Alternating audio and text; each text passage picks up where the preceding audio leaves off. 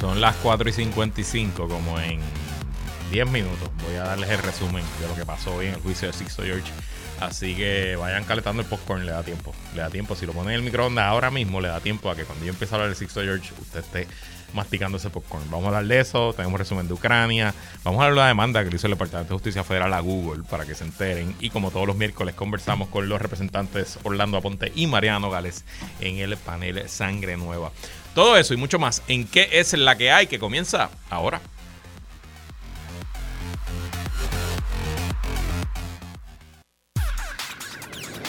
El análisis más potente y completo comienza ahora. Luis Herrero llega prendiendo fuego a los políticos y figuras que se atreven a dañar el país. Radio Isla 1320 presenta ¿Qué es la que hay? Con Luis Herrero. Muy buenas tardes, bienvenidos y bienvenidas a ¿Qué es la que hay? con Luis Herrero por Radio Isla 1320. Hoy es miércoles 25 de enero del 2023. Estamos en vivo y en directo para todo Puerto Rico por el 1320 AM y su cadena para el mundo a través de radioisla.tv, nuestra aplicación para teléfonos Radio Isla Móvil y en facebook.com diagonal Radio Isla TV. Yo soy Luis Herrero y como siempre les invito a que me sigan en todas las redes sociales, twitter.com diagonal Herrero facebook.com diagonal L Herrero, instagram.com diagonal L Herrero y recuerda que este programa lo puedes escuchar en su formato podcast. Búscalo como qué es la que hay en tu aplicación de podcast favorita para que me escuches cuando a ti te dé la gana y qué es la que hay de que vamos a hablar hoy, día 336 de la guerra en Ucrania.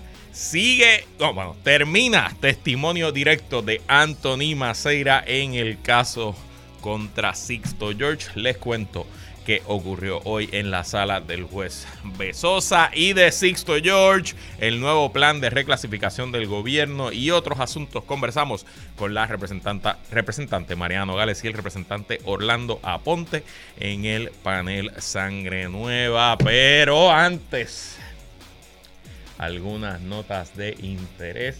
Esta noche todos los caminos conducen al estadio Roberto Clemente Walker en Carolina, donde los gigantes de Carolina reciben a los indios de Mayagüez en un decisivo y emocionante partido 7. No hay mañana. Hoy se acaba la liga invernal y se corona un nuevo campeón. ¿Será Carolina?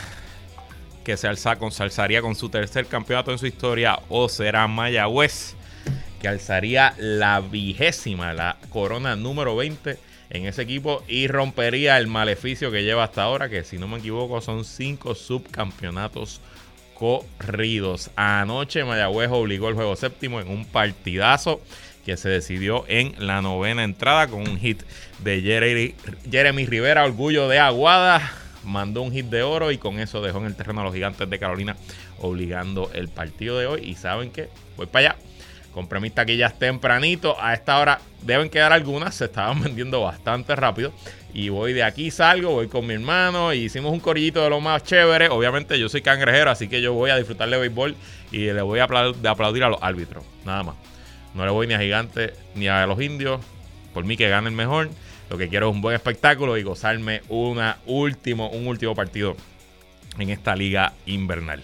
Y bueno, hablando de temas de Puerto Rico, em, eh, hoy en la mañana, eso a las 11 de la mañana, en el nuevo día.com se publicó una entrevista que hizo el corresponsal de El Nuevo Día en la capital federal, José Delgado, al senador demócrata del estado de Nueva Jersey, Bob Menéndez, que es esencialmente el principal aliado de Puerto Rico en el Senado. Puerto Rico tiene en la Cámara a Nidia Velázquez y en el Senado a Bob Menéndez como sus principales paladines. De hecho, Bob Menéndez presentó el mismo proyecto, más o menos el mismo proyecto de estatus que se logró aprobar en la Cámara de Representantes el año pasado. Lo presentó junto a senadores republicanos y demócratas. Y pues José Delgado le preguntó sobre ese tema, cuál es su receta eh, para atender el tema del estatus en este nuevo Congreso. Y le contesta Bob Menéndez que cualquier medida sobre el estatus político de Puerto Rico caerá bajo la jurisdicción del presidente del Comité de Energía y Recursos Naturales en el Senado, el demócrata Joe Manchin, quien ha argumentado que una propuesta de estadidad para la isla debería requerir un referéndum nacional en Estados Unidos o una enmienda a la Constitución estadounidense. Y cita José Delgado del senador Menéndez, no estoy seguro de que Manchin está dispuesto a poner en marcha un proceso legislativo sobre el estatus de Puerto Rico. Creo que es mejor ver el impulso, el impulso en la Cámara para entonces tratar en el Senado. Es importante porque si no, alguien como Manchin va a decir, bueno, ¿para qué vamos a entrar en este tema si no va a pasar en la Cámara? Pero estoy abierto a cualquier posibilidad, sostuvo Menéndez. O sea,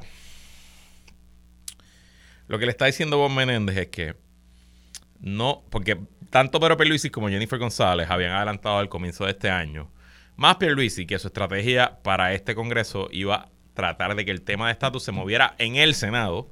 Claro, en el Senado hay mayoría demócrata, 51 votos demócratas versus la Cámara, donde pues la mayoría republicana y el Partido Republicano actual, el Partido Republicano Nacionalista, el Partido Republicano de Donald Trump, es casi unánimemente hostil a la estadidad. Recordemos que solamente 16 republicanos votaron a favor del proyecto de estatus en diciembre pasado y de esos 16, si no me equivoco, 7 no regresaron como congresistas. Eh, y lo que le está diciendo Bob Menéndez a Pedro Perluisi, que son amigos y no Bob Menéndez no es enemigo de Pedro Perluisi, pero le está diciendo, bro, si tú quieres hablar de estatus, no empieces aquí.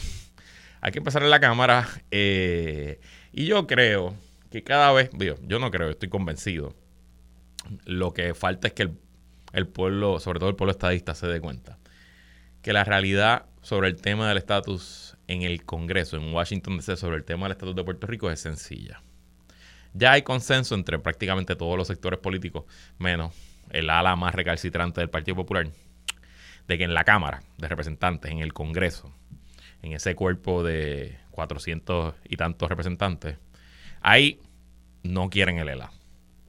No creen en ninguna eh, posición ideológica dentro de la cláusula de territorial que conserve ¿verdad? la teoría del pacto y todas esas cosas. Eso en la Cámara no lo quieren. Y también es tiempo de admitir que en el Senado no quieren la estadidad.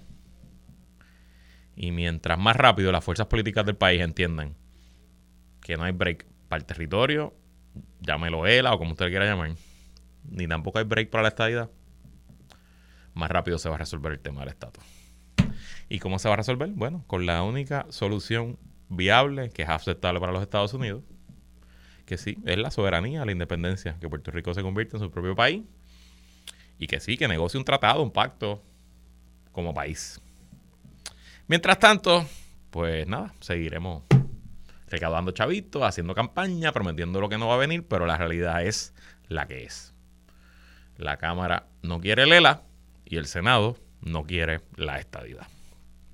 Bueno, en estos temas que yo sigo bastante obsesivamente, no solo porque me gustan, sino porque trabajo en esta industria, como ustedes saben, yo tengo una agencia de publicidad desde el 2011 y esa agencia de publicidad, eh, pues somos una agencia digital mayormente y entre los muchos servicios que damos, el principal que hemos estado dando, yo diría, por los últimos 6 o 7 años, es la compra de anuncios por Internet, de anuncios en Google, en Facebook, en Instagram, en YouTube, cuanta otra plataforma exista, eh, y los compramos a nombre de nuestros clientes, al cliente se le cobra una comisión y es parte de, ¿verdad? representa gran parte del ingreso de la empresa. Bueno, pues lo cierto es que no era así al comienzo, pero Google, que es la compañía Alphabet ahora, antes Google, Alphabet ahora es la matriz de todas las empresas que se crearon después del dinero de Google, pues lo cierto es que Google, aunque tiene muchas cosas, su core business, lo que le genera miles de millones de dólares en ingresos al mes, es la venta de publicidad. Y Google esencialmente, esencialmente vende tres tipos de publicidad. La más importante, la más efectiva y la más cara son los anuncios de search, los anuncios de búsqueda. Que le ha pasado a usted ahora mismo si usted escribe cualquier asunto eh, mecánico, abogado, eh, piscinas, restaurante, qué hacer en San Juan, todas esas cosas, es muy probable que lo primero que le salgan son resultados de anuncios de eh, empresas competidores que están comprando esas búsquedas para que le salga el anuncio que usted pidió. Y yo me especializo en ese tipo de búsquedas, son muy efectivas, el retorno de inversión es importante y ahí se ve. Adicional a eso, Google vende anuncios en YouTube. YouTube es eh, una red social gigantesca, es más grande de lo que usted piensa. Y las búsquedas en Google, el search de Google, es el segundo search más importante del Internet, es el más usado después del search de Google. Pues YouTube es de Google. Así que adicional a eso también, la inmensa mayoría de los banners, los anuncios que usted ve en su celular o en su computadora, que es un cuadradito, un rectángulo con distintas cosas, esos anuncios también, quien los sirve, quien los vende es Google y están regados por todo el Internet. Usted puede hacer su website, instalarle una línea de código de Google y Google automáticamente empieza a presentarle sus anuncios y de hecho comparte un por ciento bien pequeño, bien ínfimo de lo que ellos generan, lo comparten con los websites que ponen sus anuncios ahí. Y eso en sí mismo no es ilegal, no es monopolístico. El problema es que con el poder de mercado que Google ha desarrollado pues, desde su fundación en el 98, pero esencialmente desde el 2007, cuando compró a su principal competidor en este espacio, pues se ha convertido en el monopolio de la publicidad digital, sobre todo en búsquedas, en search. Google controla más del 98% de las búsquedas del Internet, así que controla más del 98% del mercado de publicidad. Y el gobierno de los Estados Unidos ayer, o ayer o el lunes, bueno, esta semana, presentó una extensísima demanda de más de 150 páginas la División Antimonopolio del Departamento de Justicia, pues según el gobierno, Google ha corrompido la competencia legítima en la industria de tecnología de publicidad, eh, este, utilizando una campaña sistémica para tomar control de una gran gama de herramientas de alta tecnología utilizadas por los publicadores, los eh, promotores y los vendedores de publicidad digital. ¿Y qué pudiera hacer esto como saben, el Departamento de Justicia ha hecho demandas monopolísticas en su historia muy importantes, la de Microsoft en los 90, la de ATT en los 80, antes de eso la de los ferrocarriles y la gran era industrial, ¿verdad? De los magnates y eso. ¿Pudiera resultar esta demanda en que Google se rompa en pedazos, que el gobierno obligue a Google a romperse en pedazos? Mi contestación es ojalá. Ojalá. Ojalá Google y YouTube sean dos compañías distintas y tengan que competir entre sí. Porque eso va a redundar en una bajada de precio, va a redundar en más dinero para los creadores de contenido, porque créanme, busquen allí Chente, por ejemplo, que es uno de los youtubers más importantes de Puerto Rico, Molusco, que YouTube le genera un ingreso heavy, créanme, un ingreso importante mensual. Lo que Google les paga a Molusco y a Chente es menos del 5% de lo que Google genera de los canales de eh, Molusco y de Chente. Y multiplique eso por millones y millones de canales alrededor del mundo y pues usted calcule la cantidad de dinero que hace Google sin competencia. Así que es importante para nuestro mercado, nuestra economía moderna, pues sí, que el regulador principal del Internet, el gobierno de los Estados Unidos, diga, se acabó el pan de piquito, es hora de más competencia en el Internet. Y pasando rapidito a la guerra de Ucrania, por fin llegaron los tanques, venimos hablando de esto por más de dos semanas. Hoy oficialmente Alemania, el premier alemán Olaf Scholz anunció que el gobierno alemán transferirá 14 tanques Leopard de manufactura alemana a el ejército ucraniano y horas más tarde el presidente Joe Biden hizo lo propio. Estados Unidos enviará 31 tanques Abrams que son de manufactura americana. 31 tanques es exactamente el número de tanques que tiene una división eh, de... Eh, de, ¿verdad? de tanques, valga la redundancia, ucraniana. Y lo que se espera es que con este anuncio de Alemania se liberen aún más tanques Leopard de otros aliados. Se habla de Polonia, de Estonia, incluso España, Portugal, Holanda, Suecia también están ponderando enviar tanques. Lo que se espera es que Ucrania reciba varios cientos, quizás 200 tanques de aquí a la primavera en preparación a lo que todo el mundo espera sea una ofensiva en primavera y verano. Así que eso es lo más importante hoy. Vamos a hablar ahora del juicio de Sixto George.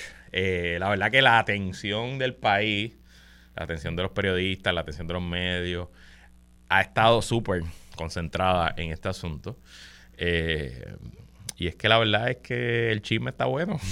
El chisme no nos gusta, pero nos entretiene y lo que se está ventilando en el Tribunal Federal del Viejo San Juan, pues está de la mar de entretenido, al igual que hice ayer Eh, hoy ya el juicio terminó. Eh, el gobierno terminó con su interrogatorio directo a Anthony Maceira hace un rato, hace un poquito más de media hora. Así que mañana comenzará el contrainterrogatorio del abogado de Sixto George a eh, Anthony Maceira. Garantizo que va a ser taquillero. Pero al igual que hicimos ayer, voy a, leer parte de los tweets que hizo Julio Rivera Sanel, nuestro Julio Rivera Sanel, que está cubriendo el juicio eh, para, para Guapa. Y pues se mantiene activo en su red social Twitter, su cuenta Rivera Saniel, con actualizaciones de lo que está pasando allí. Y al comienzo, ¿verdad?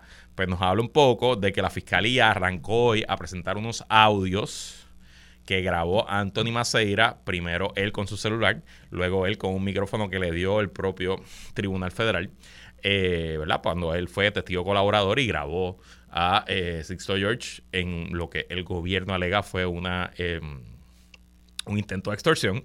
Y Julio nos dice que lo primero es que el audio tiene muy mala calidad, que las bocinas en la sala no son buenas y no permiten al público ni a la prensa escuchar, pero que a los jurados, los miembros del jurado, dice Julio, han recibido una transcripción de la grabación para ayudarles a entender lo que se sigue en la conversación. Y eh, pues por ahí más o menos va la cosa y lo que está buscando el gobierno es probarle al jurado que el señor Sixto George estaba extorsionando a Anthony Maceira a cambio de que no saliera el chat o ahora sabemos, según el testimonio de hoy, a cambio de que no salieran más chats. Recordarán, el Centro Premio Investigativo publicó 889 páginas de un chat principal, pero lo que nos dicen hoy, y esto confirma lo que por ahí fanfarroneaba Tomás Rivera Chats, es que aparente alegadamente Raúl y Maldonado no solo tenía el chat donde su papá estaba con Ricardo Rosselló, sino que parece que él descargó otros chats donde el señor Raúl Maldonado también participaba y donde aparentemente pues se hacía, se, se, se, hicieron eh, pues expresiones escandalosas, etcétera, etcétera. Y eh, lo interesante es que como parte de toda la trama que está corriendo alrededor del juicio, es que antes de estos audios que presentó el gobierno hoy como evidencia, que los trajo al juicio y ya pues entran al docket, ¿no? Y eso forman parte de la evidencia que el jurado va a utilizar para determinar si hay culpabilidad o no. es que ayer, primero en la mañana, a través de la periodista Sandra Rodríguez Coto, y tarde en la noche, a través del medio noticel.com, se habían ya filtrado parte de estos audios.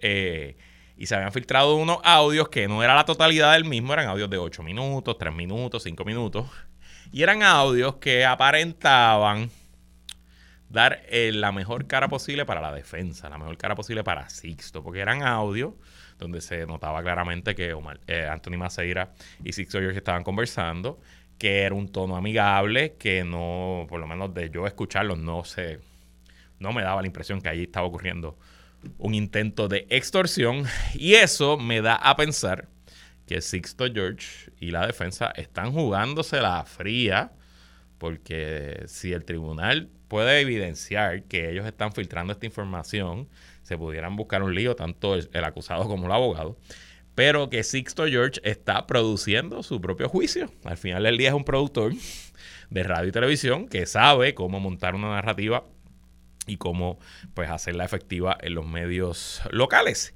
Y me parece que eso es lo que estamos viendo aquí que es una producción de, eh, de Sixto George.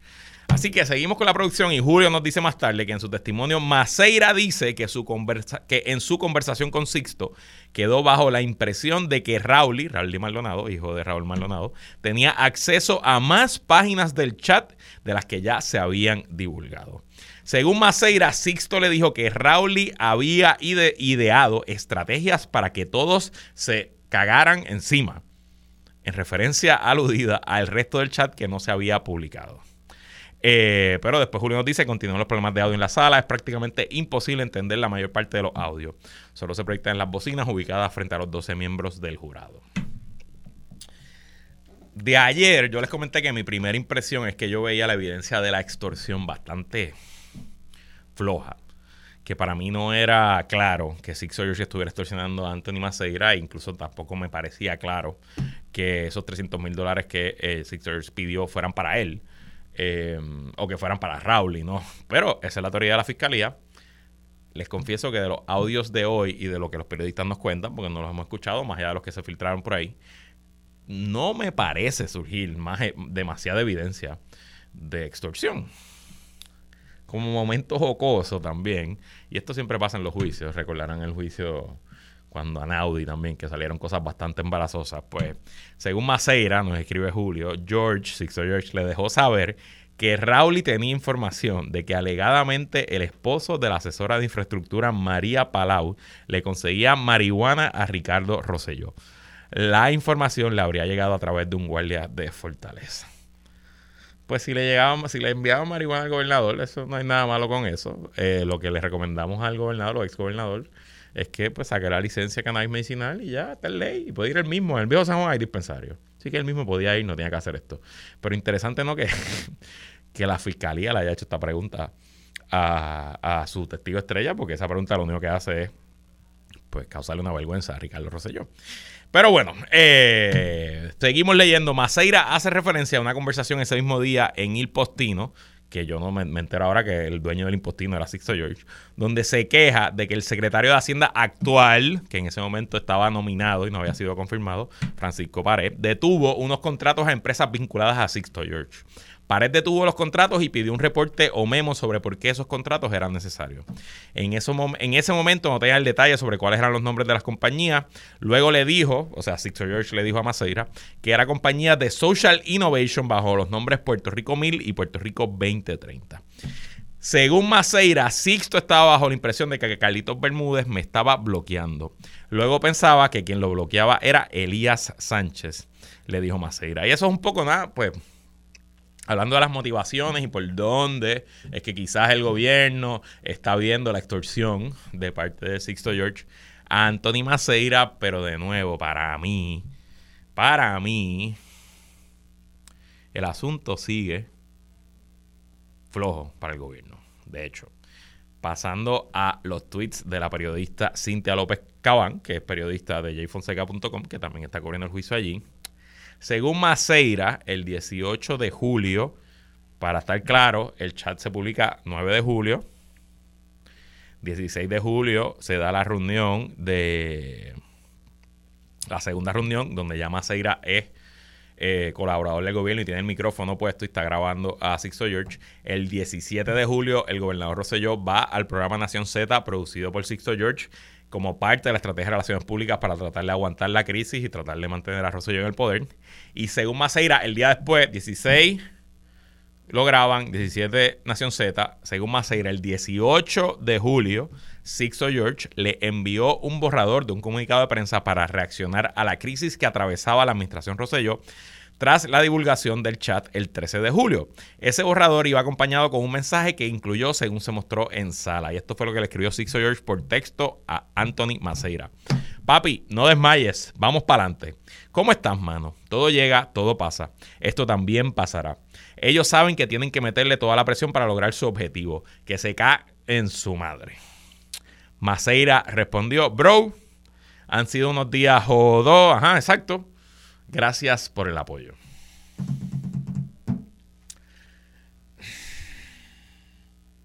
Son mensajes de extorsión. No sé. Obviamente el tono de un mensaje de texto es muy difícil, no hay contexto. Pero sigo pensando que este caso está flojo.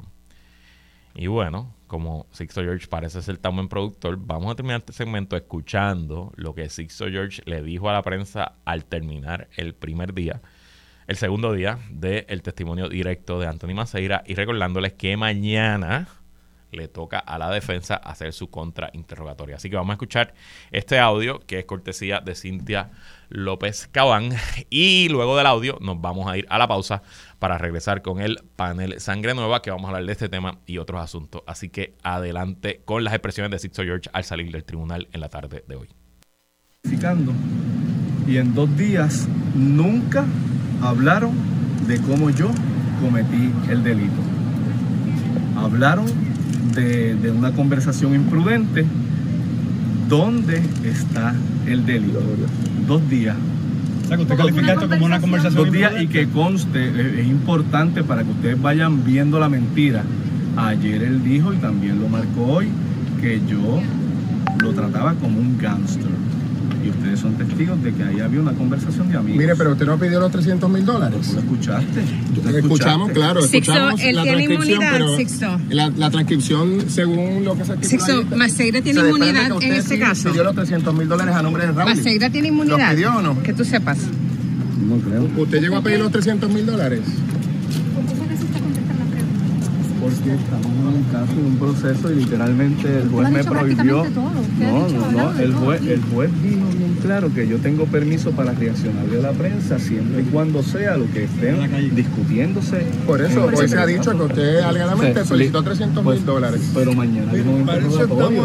Mire, y entonces, y entonces pidió, licenciado Maceira tiene inmunidad. No, él dice que no. Él dijo que no,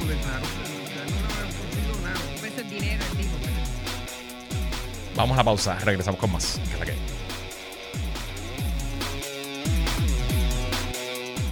Ella es abogada, feminista, férrea activista de los derechos humanos y la primera representante por acumulación de su partido.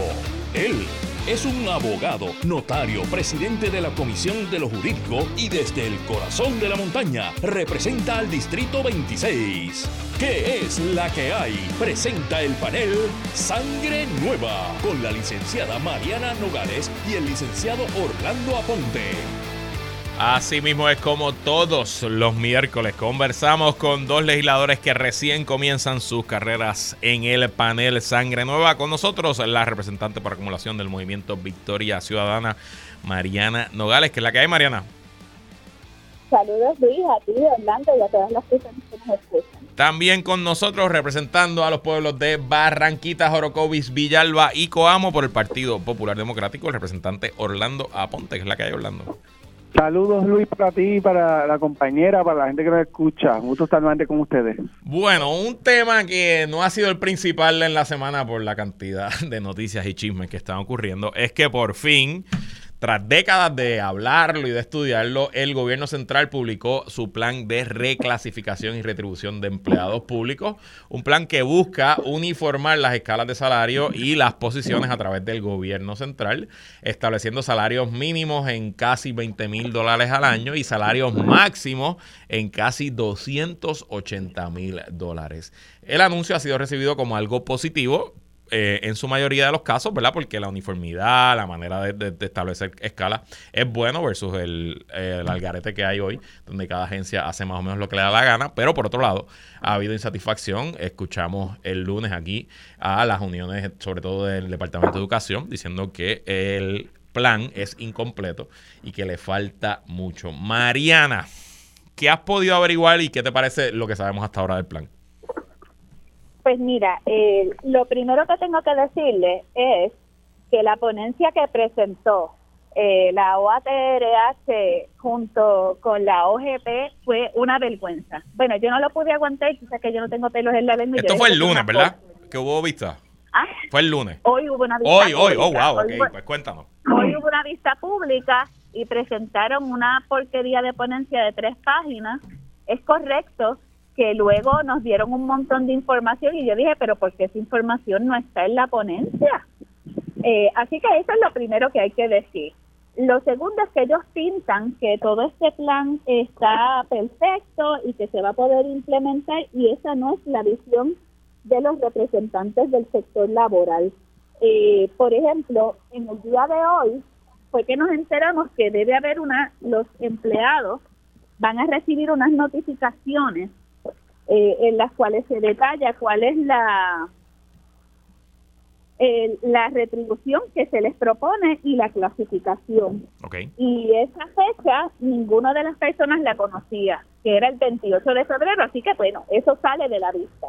Eh, pero también la, los empleados que comparecieron, luego de que se habían ido la de la OATRH y el de OGP, debía haber sido a la misma vez, nos explicaron que el plan piloto que, que se dio en Hacienda y en OGP eh, no es tan hermoso como lo pintan, sino que, por ejemplo, la experiencia en Hacienda es que el proyecto piloto de 12 plazas con 200 empleados eh, que están en el plan piloto, de esos 200 hay ya 60 querellas que se presentaron.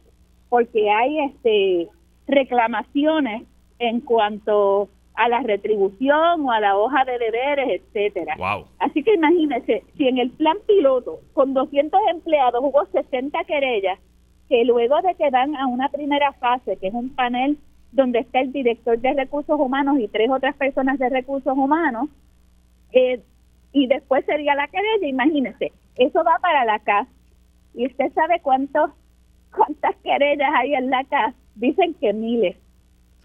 O sea Eh. que esto, esto, esto, esto es, esto está bien al inicio y bien crudito, bien crudito a pesar de que la, la, eh, ¿verdad? la directora de la OATRH dice que eso va a estar para fin de año. Pero como rayos anuncian que esos planes y esa retribución va a ser efectiva al primero de enero del 2023 y todavía en febrero estamos en un proceso muy preliminar de las notificaciones.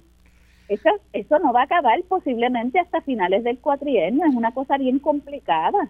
Escucho. ¿Y qué pasó desde el 2018 que no se hizo nada? ¿Por qué esperaron tanto? ¿Y Eh, por qué la Junta de Control Fiscal tiene tanto interés en esto? Yo me acuerdo es una- una imagen de Ricardo Rosello, todavía gobernador, con quien en ese momento dirigía Ocalar, que no recuerdo su nombre, donde ellos Eso, mostraban La Ocalar, sí. Ellos mostraban una mesa grandísima con todos los planes de la agencia y el borrador del plan nuevo reduciendo todo ese papeleo. Pero honestamente yo creo que pasó eso, que votaron al gobernador, que a la próxima gobernadora le importaba el tema y que vinieron ahora a atenderlo, como tú dices, porque la Junta insiste, insiste, insiste. Así que me llevo de tu relato, Mariana, que esto es pintura y capota. Eh, sí, que va a ser una cosa bien, bien difícil y que yo creo que no ha habido muy buena comunicación con el sector laboral, específicamente con las uniones. Es un proceso que puede llevar a lo que en inglés se conoce como un union busting, porque porque los están atendiendo de manera individual. Estas notificaciones no van a llegar al representante delegado de la unión, ni va a llegar a la unión, va a llegar directamente al empleado. Así que hay hay hay una claro, esa es verdad la postura, el acercamiento neoliberal de este gobierno que es típica es, es puramente patronal. Eh, así que eh, hay todos esos reclamos y yo creo que próximamente vamos a tener otra vista, al menos yo se la solicité a, a Domingo Torres, para que haya más participación del sector laboral. Y específicamente le pedí sobre el archivo general que tienen unos tipos de empleados eh, muy especializados, ¿verdad? Archiveros, etcétera. O sea, que no hay análogos en otras agencias. ¿Cómo van a manejar eso? Orlando, fuiste parte de la vista, ¿cómo, cómo lo ves? cuando estuve en, en esa vista, porque no estaba en esa comisión y estuve obviamente pendiente de lo que estaba pasando y le pasé algunas preguntas a los compañeros, pero en términos generales creo que es tan tarde y que la razón por la cual la delegación del PNP y el propio y el propio gobernador había vetado un proyecto que había sido aprobado casi de forma unánime en Cámara y Senado para subirle el salario a los empleados públicos era porque supuestamente estaban bien adelantados y que, y que de aprobar un aumento del salario mínimo de los empleados públicos, pues podía afectar este- esto, esto a, a trabajo que supuestamente se había adelantado en el gobierno para este plan de, de clasificación y retribución. Pero vemos, gracias a que el compañero Domingo Torres, eh, el presidente de, la- de esta comisión, que estuvo pues básicamente citando para obligar que se divulgara información porque se le había vendido al país que esto iba a entrar en vigor el primero de enero y ya estamos casi en febrero y como dice Mariana, todavía no se sabe ni por dónde andan. Eh, bueno, pues entonces todas las buenas noticias que yo pensaba que habían sobre este tema parece que se quedaron en ilusión y quizás en buenas intenciones. Ok, nos quedan cuatro minutos antes de ir a la pausa. Ustedes ambos, antes de ser legisladores, eran abogados litigantes. Mariana, yo no sé si tú viste casos criminales. Orlando, sé que tuviste casos criminales. Se está llevando a cabo el juicio contra Sixto George. Acaba de terminar el directo contra sobre el primer testigo del gobierno, el ex secretario de Asuntos Públicos y ex director de la Autoridad de Puertos de Ricardo Rosselló, el licenciado Anthony Maceira. Mariana, impresiones, algo que te haya llamado la atención de este primer, de estos primeros días, ¿cómo, cómo ves el caso? Bueno, primero que yo sí he visto casos criminales Ah, pues ahí y está. muchas reglas. ¿Sabes quién no ha visto casos criminales? Este que está Ah, aquí, no ha visto y ni uno. También en la federal. Ok. Así que vamos. Pues muy bien. Este, lo más importante de, eso, bueno, primero, esto puede ser una manera de desviar la atención al asunto más importante que hay en el país, que es la peligrosa privatización de la generación de, la- de la electricidad, creando un monopolio privado con compañías que ya le han fallado al país. Recordemos cómo New Fortress no llevó gas a las unidades 5 y 6, incumplió el contrato, más retrasa el proceso de movida a las renovables. Pero lo más importante que salió de esa vista, y es un dato que nos trae el planificador eh, Pedro Cardona, es que una señora que está mencionada ahí, vinculada a una entrega de marihuana, fue una persona fundamental en la redacción del reglamento conjunto 2019 y 2020 que fueron anulados por el tribunal y me refiero a la licenciada Palau eh, que también tiene asuntos en la Junta de Control Fiscal. A mí me parece la información más importante. Uno sabe cómo las fichas de, de los carteles de los permisos aparecen muy vinculadas a lo que es el, el chat de los brothers y a lo que era esa jauja que había en el gobierno de Ricardo Rosselló. Y de hecho, a la licenciada Palau también la habían, la habían, yo creo que el FEI investigó al final, no quedó en nada, pero la habían vinculado con el tema del reglamento del cannabis medicinal y con ciertos asuntos.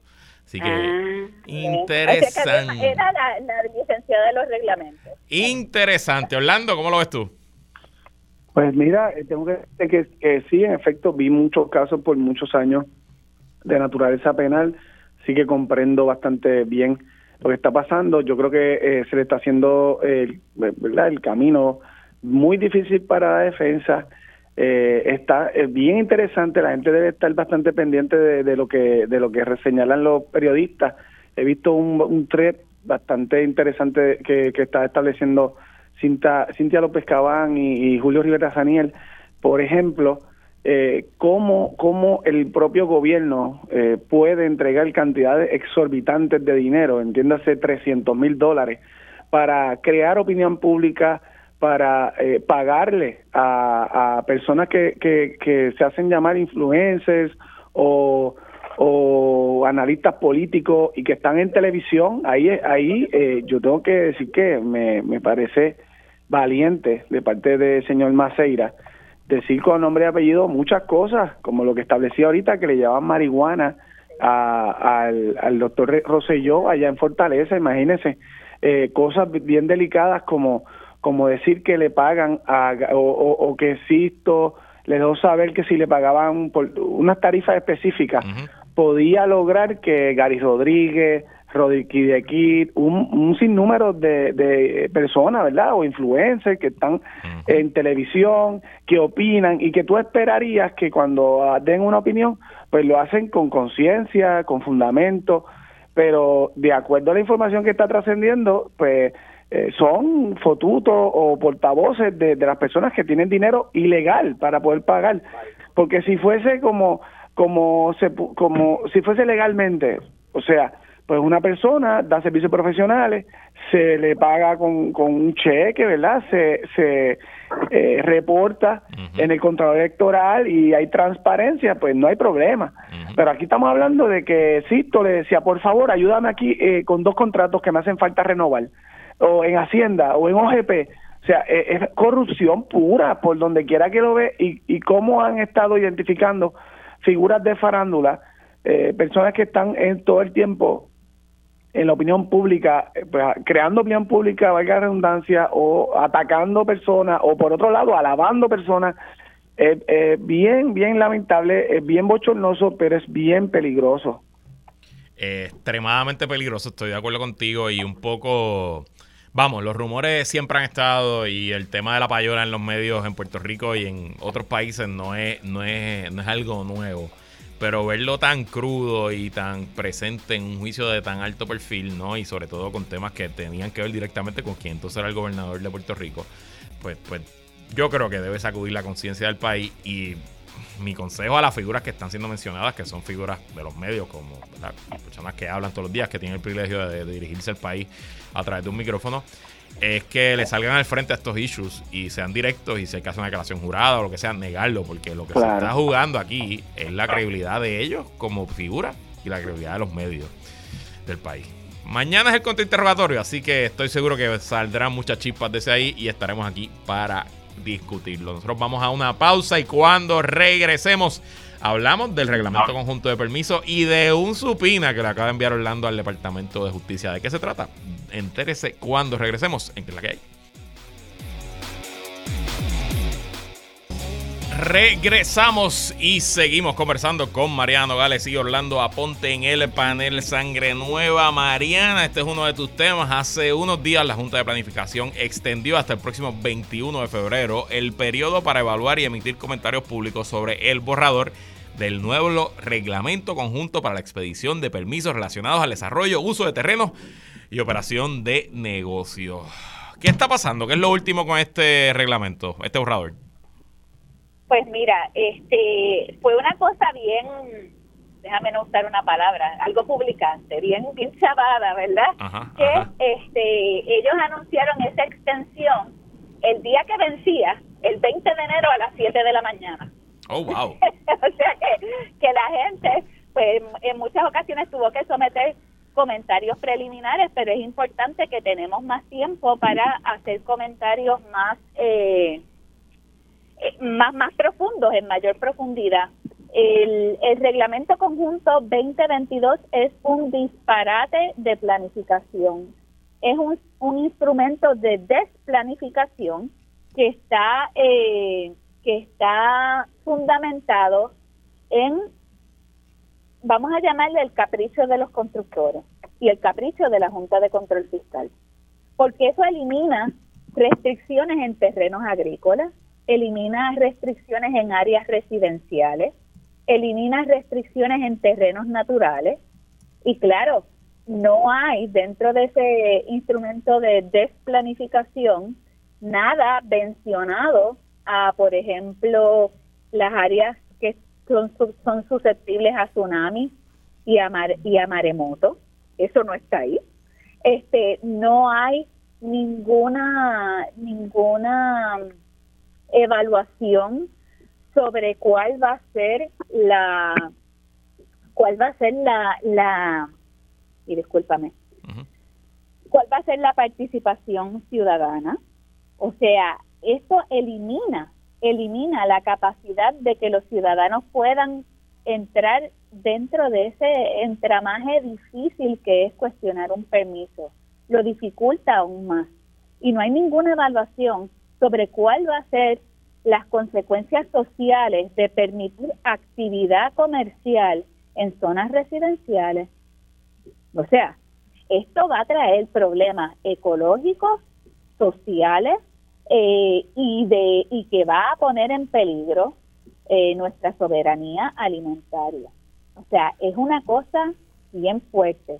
Ya vemos cómo ya hoy la plataforma de Airbnb y la compañía ha hecho expresiones de que no, de que la regulación eh, de moverlo a comercial, Airbnb es, un, es una actividad comercial, que eso va a limitar las posibilidades, etcétera. Así que ya todo el mundo está gritando, eh, incluso la gente que está más beneficiada porque se expanden el tipo de actividades que pueden hacerse en áreas residenciales o naturales o agrícolas. A mí me huele. Eh, y yo espero, yo espero que eh, la comunidad científica, eh, los agrónomos, los agricultores, la gente que va a haber afectado su modo de vida, eh, tome conciencia y ejerzan su deber ciudadano de mirar el documento ese, que es una chavienda, son 1111 páginas, pero míralo por encima, puede mirar el índice y leer